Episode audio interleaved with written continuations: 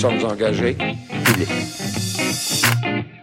Bonjour, bienvenue aux engagés publics. Cette semaine, on reçoit Myriam Lapointe-Gagnon. Bonjour, Myriam. Bonjour, Denis.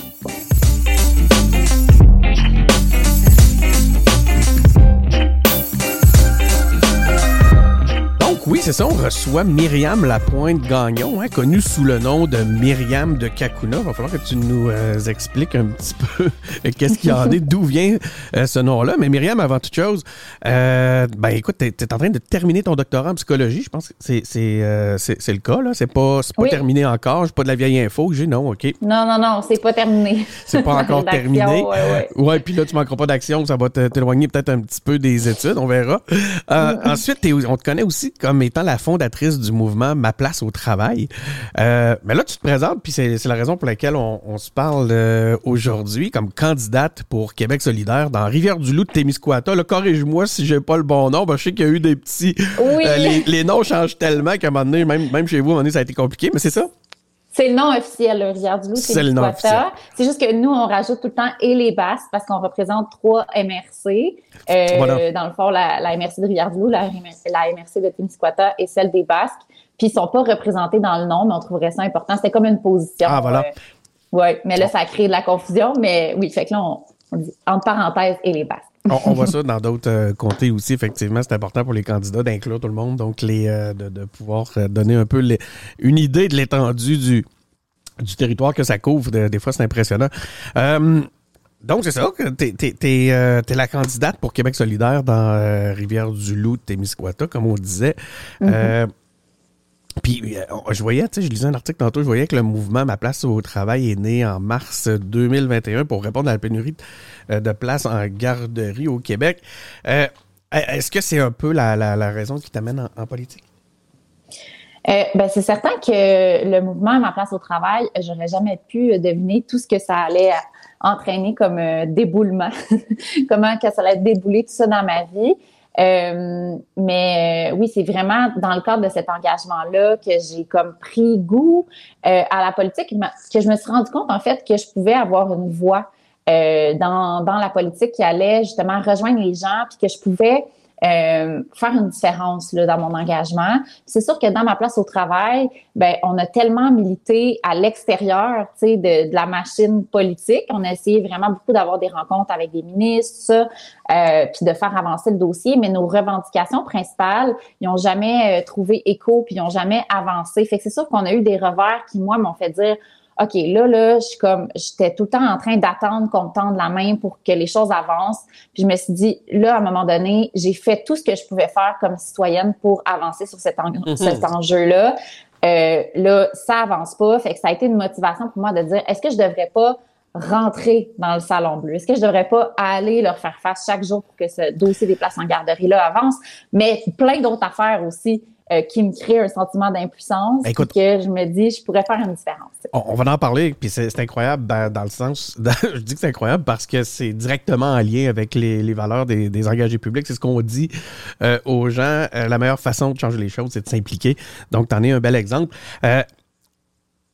D'ailleurs, tu sais qu'on a j'ai une entrevue avec euh, Mathieu Lacombe. Hein? Tu vas aller voir ça, dans, puis chers auditeurs, euh, pareillement pour vous, je vous invite à aller écouter l'entrevue. On a parlé des places, euh, des places en garderie, mais on aura l'occasion là de, d'explorer un peu plus. Avant toute chose, je, lisais dans un article, tu disais je suis tout sauf une politicienne de carrière, mais ça donne en plus que c'est aussi une chose qui nous intéresse. Nous, on veut savoir outre la politicienne, puis toi, c'est pas compliqué, il semblerait que, que ça, ça, commence l'aspect politique. Ouais. euh, J'aimerais que tu me parles de ton background. C'est qui Myriam Lapointe-Gagnon? On aime dire là, dans, dans, dans nos autres euh, entrevues euh, qui est la, la, la, la, fille normale. La fille normale. la fille normale, euh, c'est une fille qui, qui, qui se lance souvent dans l'inconnu, qui aime relever des nouveaux défis.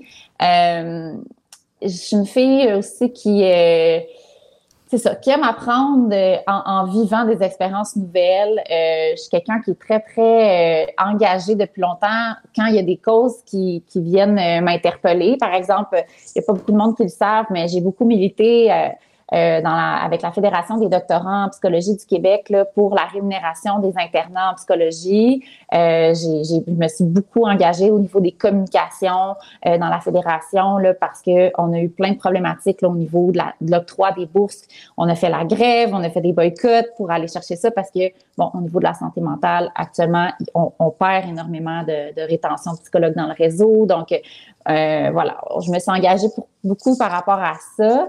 Euh, sinon, ben, je suis quelqu'un qui... Euh, qui aime rassembler du monde autour de projets un peu. Euh, tu sais, je suis une rassembleuse puis je suis une leader, je pense. Fait que j'embarque beaucoup de monde dans beaucoup d'affaires.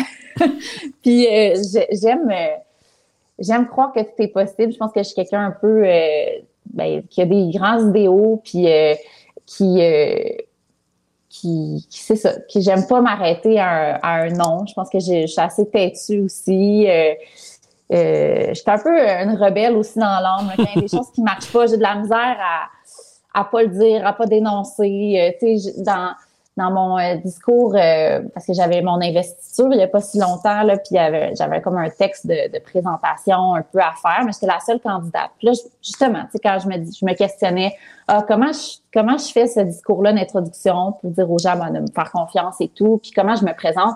Tu sais, j'aurais pu passer mon CV puis dire mes expériences, mais il y a un truc qui m'est venu en tête de quand j'étais en sixième année, une histoire que justement, quand j'ai annoncé à ma mère que je me lançais en politique, elle, a tout de suite eu cette histoire-là en mémoire, puis elle me l'a rappelé.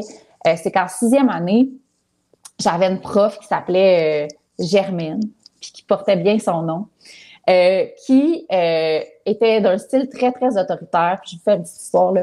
Mais elle, se plaisait, en fait, je sais pas si elle se plaisait, mais en tout cas, elle nous disait souvent quand on parlait trop en classe, une prof d'anglais, elle nous disait Shut up. OK? Elle me disait ça. Puis là, il y a un élève à un moment donné qui a dit ça à un autre élève. Puis là, elle était hmm. pas contente, Germaine. Puis elle a fait faire une copie. Puis là, elle s'en est pris à cet élève-là. Et euh, vraiment, là, comme quoi, il avait pas le droit d'utiliser cette expression-là. Mais là, moi, j'ai levé ma main, je dis, mais là, tu sais, vous nous le dites à nous. Fait que là, l'espèce de sentiment d'injustice que là, c'est une règle s'applique aux, élèves, elle devrait s'appliquer aux professeurs. Puis là, elle me traite de petite menteuse, qu'elle a jamais dit ça, blablabla. Bla, bla. Et là, la petite Myriam de sixième année que je suis, pas question euh, de, de, laisser se faire. Ton premier combat. Exactement. Premier combat, j'ai fait circuler une pétition. Ah L'ensemble de la classe le signé, malgré les menaces qu'on perde peut-être notre, notre voyage de fin d'année, de sixième année, qui est la grosse affaire. J'étais comme, non, non, on se laissera pas faire. Euh, tu sais, elle peut pas euh, imposer ses règles comme ça, puis pas les suivre. C'est une injustice. Toute la classe signe. Là, je me dis, oh mon Dieu, en même temps, j'avais peur un peu. Tu sais, je me dis, c'est l'autorité, c'est Germaine, qu'est-ce qui va arriver? Finalement, la directrice appelle mes parents le soir, mais je suis comme ça y est, je suis punie, etc. Mes parents qui viennent me voir.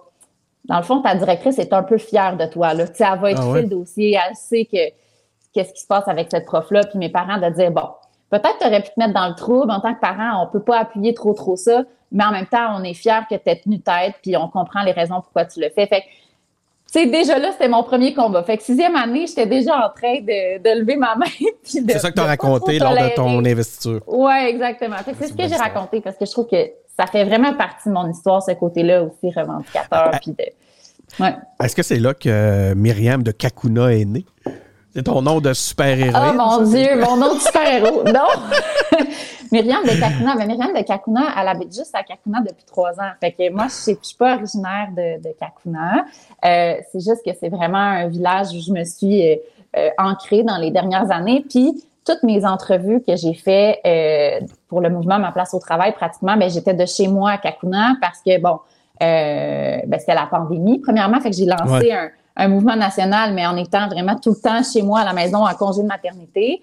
Puis euh, quand ça a commencé, euh, le mouvement, comme dans les premières semaines, euh, sais, même à un moment donné, il y avait un, avec des analystes politiques qui en parlaient là, euh, euh à Radio-Canada un soir, puis il était comme, oh, la, la madame de Kakuna, tu sais, c'était comme dans les médias, c'était la madame de Kakuna qui avait lancé quelque chose. Après ça, c'était Myriam de Kakuna. Fait que là, c'est comme tout le monde avait un peu... Parce que les, les journalistes, euh, les journalistes découvraient qu'il se passait quelque chose en dehors de Montréal. Quelque chose à Kakuna, ouais, c'est ça. Tu sais, Kakuna aussi, c'est un nom qui est un peu exotique, qui marque l'imaginaire. Ouais. Puis, euh, ben là, j'ai même su récemment qu'il y a des gens gens qui pensaient que je m'appelais Myriam, puis mon nom de, famille, c'est de Kakuna. mais en même temps, ben, c'est ça. Là, maintenant, euh, à, part que les, gens qui pensent que c'est mon nom de famille, mais il y a beaucoup de gens aussi qui découvrent que ce village-là, qui est, mon Dieu, tellement magnifique, euh, existe aussi, puis euh, qui est à découvrir. Fait que c'est une fierté aussi pour les gens du coin. Là, ben, on va en parler de, de Kakuna tantôt, ben, pas de que de Kakuna, mais de, ton côté, parce que ça va m'intéresser de voir un peu qu'est-ce que c'est. On en profite aussi pour apprendre sur les différents comtés. Mais ben là, c'est ça, tu nous en as parlé beaucoup, là. Tu nous as fait, tu nous as expliqué qu'est-ce qui t'a amené en politique. Mais j'étais curieux de savoir, as-tu eu un parcours de militante où tu, euh, à part les éléments que tes apprentissages comme ça dès la sixième année, mais là, as-tu eu des parcours de militante au sein d'organisations? Donc, puis en même temps, ça va nous amener à, la question, pourquoi QS? Euh, ben, je me suis impliquée, ben, je me suis impliquée. J'ai participé à la, grève étudiante de 2012. À ce moment-là, moi, j'étais à l'UCAM. Euh, donc, ça a été quand même une expérience très formatrice là, de, de voir ça. Tu sais, j'étais dans l'organisation, j'étais à la FECH, euh, à l'UCAM, donc c'est euh, l'association des sciences humaines. Ça se passait très intensément là, à, à l'UCAM à ce moment-là. Fait que c'est là aussi où j'ai fait mes premières manifestations, que je me suis engagée dans, dans le mouvement des carrés rouges, puis que je me rendais compte aussi que j'ai suivi Gabriel Nadeau-Dubois à ce moment-là de très près, euh, comme, comme l'ensemble de la population étudiante, mais que je voyais aussi comment les choses étaient reprises dans les médias. Puis ça, ça a été très, très formateur pour la, la jeune euh, Myriam que j'étais à l'époque ah, de, de m'engager. Comme tout le monde de ma, de ma génération. D'ailleurs, ça a marqué les esprits. Euh, fait que c'est sûr que ben, à ce moment-là, je me suis engagée comme beaucoup d'autres étudiants. Là.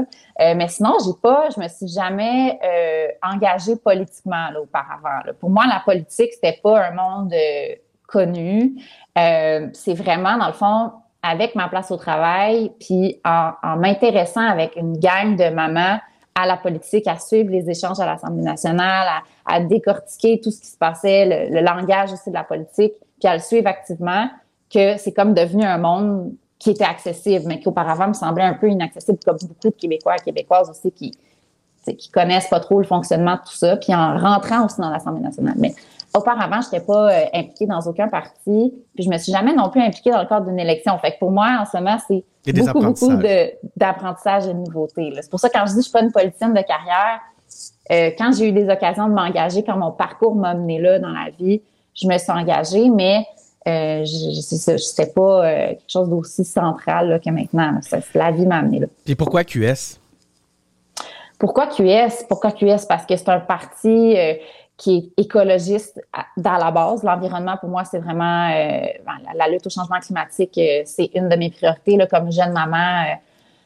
depuis que j'ai un bébé, j'étais déjà inquiète par rapport à ça, mais depuis que j'ai mis un enfant au monde, là, le sentiment d'impuissance, puis le sentiment de mon Dieu, qu'est-ce que je faut que j'en fasse plus pour assurer un avenir à mon fils. Là, ça, c'est, c'est hyper ancré en dedans de moi en ce moment-là. Fait qu'il y avait ça. Ensuite de ça, c'est un parti qui est féministe à la base. C'est sûr que le mouvement aussi, Ma place au travail, c'est un mouvement qui est féministe pour la place des femmes sur le marché du travail. Euh, dans l'ADN de Québec solidaire, puis dans l'ensemble du programme, le féminisme est super important. Puis, tu sais, les choses sont pensées en fonction euh, de l'égalité entre les hommes et les femmes qui n'est pas atteinte encore actuellement, puis on reconnaît ça. Euh, ensuite de ça, tout ce qui est l'aspect de la justice sociale, c'est dans l'ADN même aussi de, Québec solidaire. Euh, moi, c'est des valeurs qui me rejoignent. Donc, tu sais, c'est vraiment... Puis la façon aussi de faire la politique à Québec solidaire, tu sais, je, je, voyais des femmes comme Christine Labrie, comme Émilise Le Sartérien, euh, faire le travail comme Catherine Dorion aussi. Euh, qui ont des personnalités différentes, qui ont des backgrounds différents. Puis je trouve que euh, la façon de faire la politique à Québec solidaire, je, je, je pouvais me voir dans, dans, dans cette équipe-là, avoir euh, ma liberté, ma personnalité, puis apporter euh, euh dans, au niveau de cette équipe-là. Puis euh, la conciliation travail-famille aussi, ça a été dans mes dans mes soucis. Tu sais, quand on se voit faire de la politique aussi, euh, on se dit ouais, c'est beaucoup euh, d'engagement, j'ai un jeune bébé, tout ça. Mais je voyais aussi qu'il ben, y a beaucoup de jeunes parents Québec solidaire, puis c'est quelque chose d'important aussi dans les valeurs là aussi au niveau de la la qualité de vie des familles. Tu sais, c'est dans le programme aussi d'offrir plus de vacances, plus de temps de qualité pour les familles, la santé mentale. Ça me rejoignait au niveau de moi comment je veux faire de la politique, mais aussi dans qu'est-ce que je veux changer au niveau de la société parce que en travaillant auprès des jeunes, auprès des enfants. La santé mentale, c'est aussi quelque chose de hyper prioritaire en ce moment pour Québec solidaire. Fait que ça, ça rejoignait et mes, mes, mes enjeux personnels de comment je veux faire de la politique, puis en même temps avoir du temps avec ma famille, mais aussi ça rejoignait qu'est-ce que je veux changer au niveau euh, de la société parce qu'actuellement, c'est ça, le filet social puis la santé mentale, euh, il y a beaucoup, beaucoup, beaucoup de travail à faire. Fait que je oui, que... Ça, ça, pendant la pandémie, ça a beaucoup souffert cet aspect-là. Euh, on a des gros enjeux. Les, les Revenons à, on parlait de Kakuna tantôt, revenons un peu euh, sur la circonscription. Euh, Parle-nous donc un peu de, Rivière-du-Loup, de Témiscouata. Euh, qu'est-ce que, là, tu me disais, ça fait juste trois ans euh, que, que tu es là. Qu'est-ce que tu as découvert? Mais surtout, qu'est-ce que tu as découvert de Rivière-du-Loup, Témiscouata et de ses électeurs à leur contact? Parce que là, j'imagine que tu es en campagne depuis un petit moment. Oui, ben c'est des gens qui sont très, très euh, fiers de leur région, qui, sont, qui, ont, qui ont une importance aussi à, avoir un tissu social entre eux. Il y a un sentiment de collectivité, de communauté qui est très fort dans les villages. Il y a beaucoup de solidarité entre les gens. Euh, il, y a, il, y a, beaucoup de place aussi pour les, euh, la créativité, les nouvelles idées, les nouvelles entreprises. D'ailleurs, c'est une des raisons pour lesquelles on s'est établi ici. Moi, j'ai un conjoint qui est entrepreneur. J'ai aussi toujours plein de projets en tête. que de d'avoir, euh, il y a vraiment une, une, fibre entrepreneuriale forte ici, puis de la place pour les nouvelles idées, puis euh, l'accueil aussi qu'on fait aux gens qui viennent s'établir ici. Euh, il y a beaucoup d'ouverture envers les gens qui arrivent. Donc, il y a vraiment, c'est ça, une belle, une belle ouverture, une belle écoute entre, entre, entre les concitoyens et concitoyennes. moi, je trouve aussi que c'est des gens qui sont résilient beaucoup. j'ai parlé beaucoup avec des agriculteurs du coin là, dans, les, dans les dernières semaines. Ça n'a pas été facile pour beaucoup de, euh, d'entre eux, euh, mais c'est des gens qui sont fiers de, de, de leurs entreprises familiales, qui, qui se battent à tous les jours pour continuer dans ces voies-là malgré les défis. Mais à un moment donné aussi, la résilience, elle a ses limites. Fait euh, moi, c'est vraiment des gens que, que j'ai envie euh, d'aider là, au cours d'un, d'un mandat en politique. Euh, mais voilà, c'est des gens qui sont qui sont à l'écoute, qui sont ouverts, qui sont chaleureux.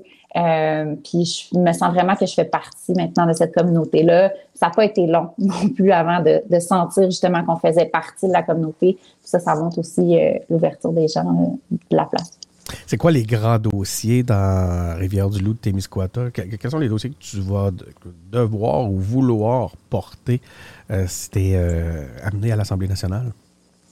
Ben c'est sûr. Premièrement, le dossier des places en garderie, c'est problématique dans notre, dans notre région. sais, on veut attirer euh, des, des, gens à venir s'installer ici, mais on n'en a pas suffisamment. Fait que ça, c'est sûr que c'est quelque chose sur lequel je vais plancher activement.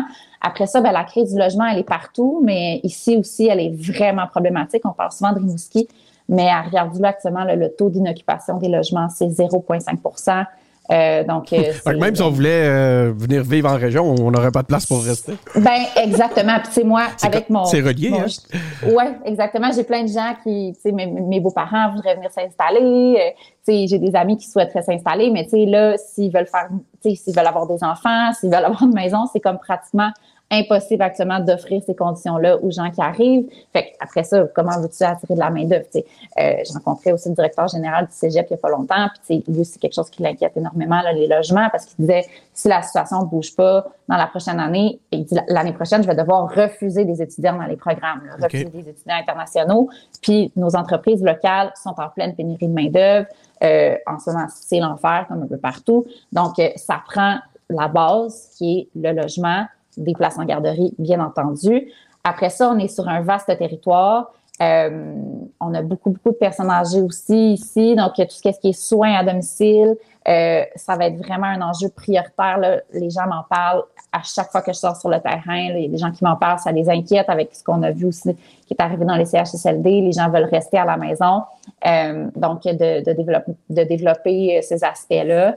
Euh, puis après ça, ben, l'agriculture aussi. L'agriculture, quand je parle aux agriculteurs en ce moment, les coûts arrêtent pas d'augmenter, puis eux, ils voient des solutions aussi là, euh, pour faire de l'agriculture à plus petite échelle. Donc là, on parle de, de développer des réseaux de transformation euh, qui sont plus locales. Euh, on a euh, justement, on a des usines de transformation qui sont tout près, mais présentement, les réglementations font en sorte qu'ils doivent envoyer le bétail des fois à cinq heures de route euh, pour euh, ensuite le récupérer. Donc, avec la hausse des coûts de l'essence, etc., on veut vraiment essayer d'aller faciliter des plus petits réseaux, du marché local, une agriculture de proximité. C'est vraiment dans l'ADN aussi de ce que Québec solidaire propose quand on parle de réduire nos GES. Il faut revoir notre façon d'organiser euh, notre agriculture. Euh, puis c'est un, un, gros pourcentage aussi là, des GES qu'on émet, là, tout ce qui est l'industrie euh, au niveau de l'agriculture. Donc, c'est vraiment aussi dans les enjeux. Puis essayer de faire, d'offrir aussi du transport ici, c'est vraiment un gros défi parce qu'actuellement, là, euh, taxi, euh, pratiquement, il n'y en, a plus. Euh, tout ce qui est euh, autobus, on a un petit réseau, mais il faut vraiment comme sur appel aller chercher. Euh, on n'a pas beaucoup d'horaires si on veut se rendre à Montréal, à Québec. Je pense qu'un bus par jour. Donc, il faut vraiment revoir, là, parce que les gens, en ce moment, on a beau leur dire, ben réduisez vos GES on n'offre pas euh, de, de solution actuellement en Autre que l'automobile. Autre que l'automobile. Donc, il faut vraiment qu'on aille concerter la population pour voir ce serait quoi les besoins puis qu'on offre quelque chose. Parce que tant aussi longtemps qu'on ne développe pas l'offre de service, ben, on a beau demander aux gens de faire attention, ils sont dépendants de la voiture. Fait il faut aller voir qu'est-ce qui est possible, c'est quoi les besoins, puis qu'on aille de l'avant avec des projets. Parce qu'on ne peut pas demander aux gens de changer leurs habitudes en attendant d'avoir des services. Faut aller offrir quelque chose.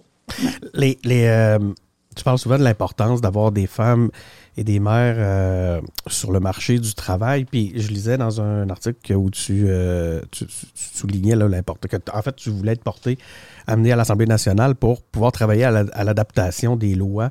Euh, comment on fait ça? Qu'est-ce qu'il y aurait à adapter des lois pour y arriver, pour amener plus de femmes, plus de mères sur le marché du travail?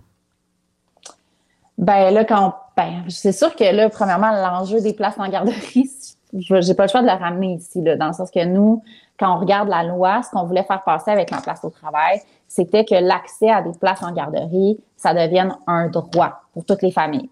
Puis ça, ce que ça ferait en sorte, c'est que au-delà des promesses qu'on nous fait, hein, parce que là, on a beau nous promettre 10 000, 15 000, 20 000 places, c'est qu'on on, ait une obligation à offrir le service comme les, le service euh, comme l'école par exemple. Mm. Euh, donc ça, au niveau de la loi, si vraiment on vient l'inscrire, ben on vient sécuriser que euh, les familles vont avoir des places en garderie et donc que les mères majoritairement qui restent à la maison actuellement vont pouvoir retourner euh, sur le marché du travail.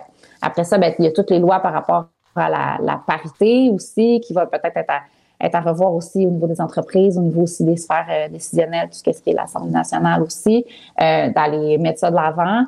Est-ce qu'il y a un dossier qui, euh, que tu comptes porter principalement pendant l'élection? On te demande, je te demande de, dévoiler une partie de ta stratégie de contenu. Donc, y a-t-il un, sujet que tu vas mettre de l'avant qui, qui, qui, est ton, qui va être ton cheval de bataille? Ben, aider les familles puis euh, à faire face au coût de la vie, à la hausse du coût de la vie, vraiment. Puis ça, c'est par différentes mesures. Mais actuellement, euh, les gens qui ont des enfants à charge, euh, principalement plein de gens qui arrivent plus, là, mais tu sais, la pauvreté, les impacts de la pauvreté sur les enfants, je trouve qu'on n'en parle pas assez. Puis actuellement, moi, c'est quelque chose qui m'inquiète beaucoup, là, parce que le stress chronique aussi des familles qui n'arrivent pas à chaque semaine, qui ne savent pas s'ils vont y arriver. La spirale de l'endettement la spirale de l'endettement. Euh, tu sais, j'annonçais aussi, là, euh, on avait une conférence de presse récemment avec Gabriel Nadeau-Dubois pour annoncer la prestation Poupon euh, pour aider justement les familles qui n'ont pas de place en garderie à avoir une prestation d'urgence temporairement en attendant de trouver une place pour pas qu'ils se retrouvent en congé sans sol. ça, c'est quelque chose qu'on a...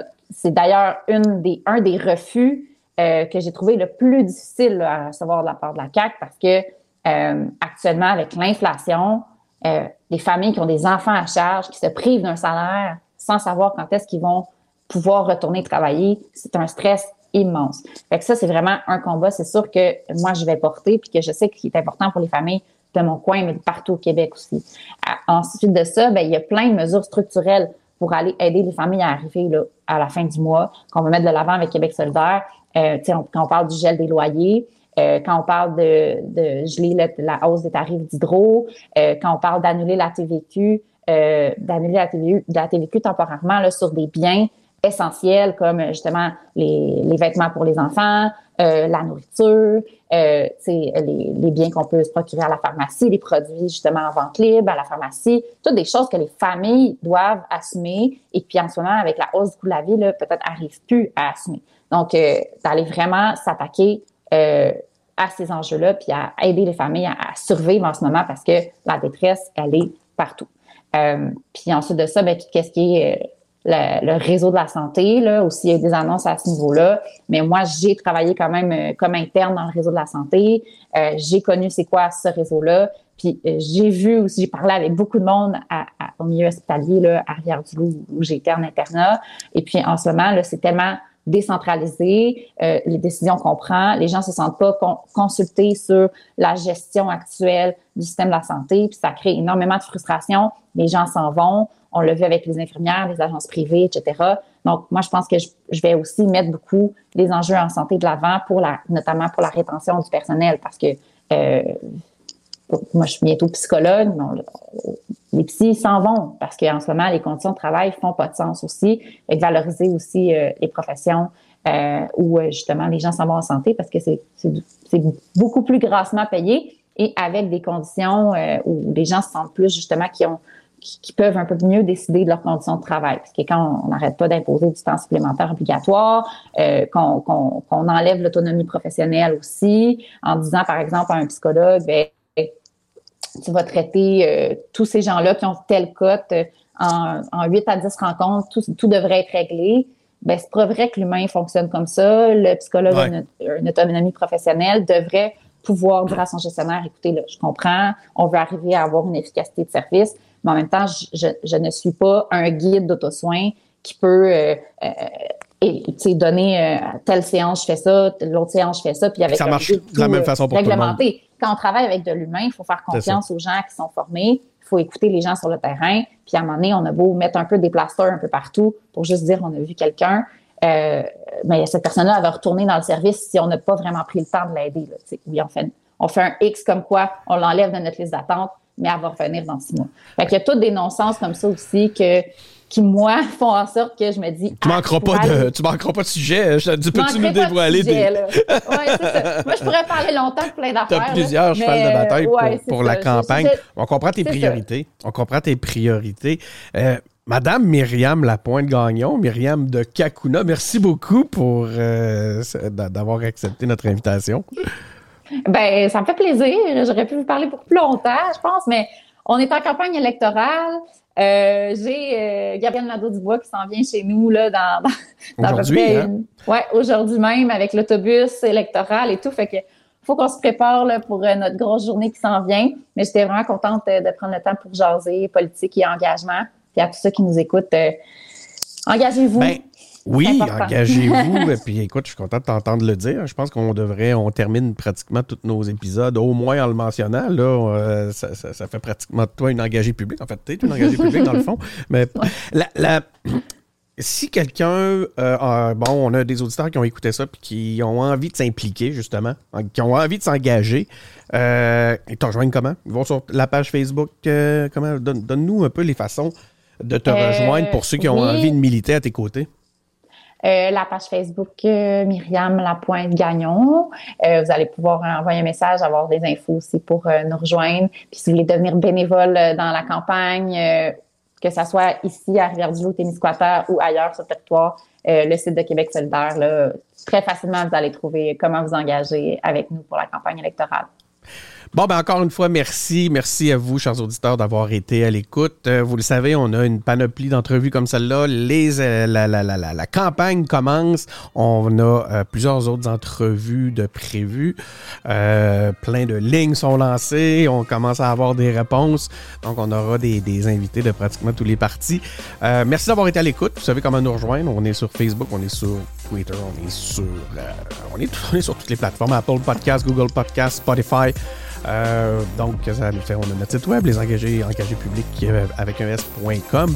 Euh, encore une fois, merci d'avoir été à l'écoute. C'est Denis Martel qui est au micro et on se retrouve pour un prochain épisode.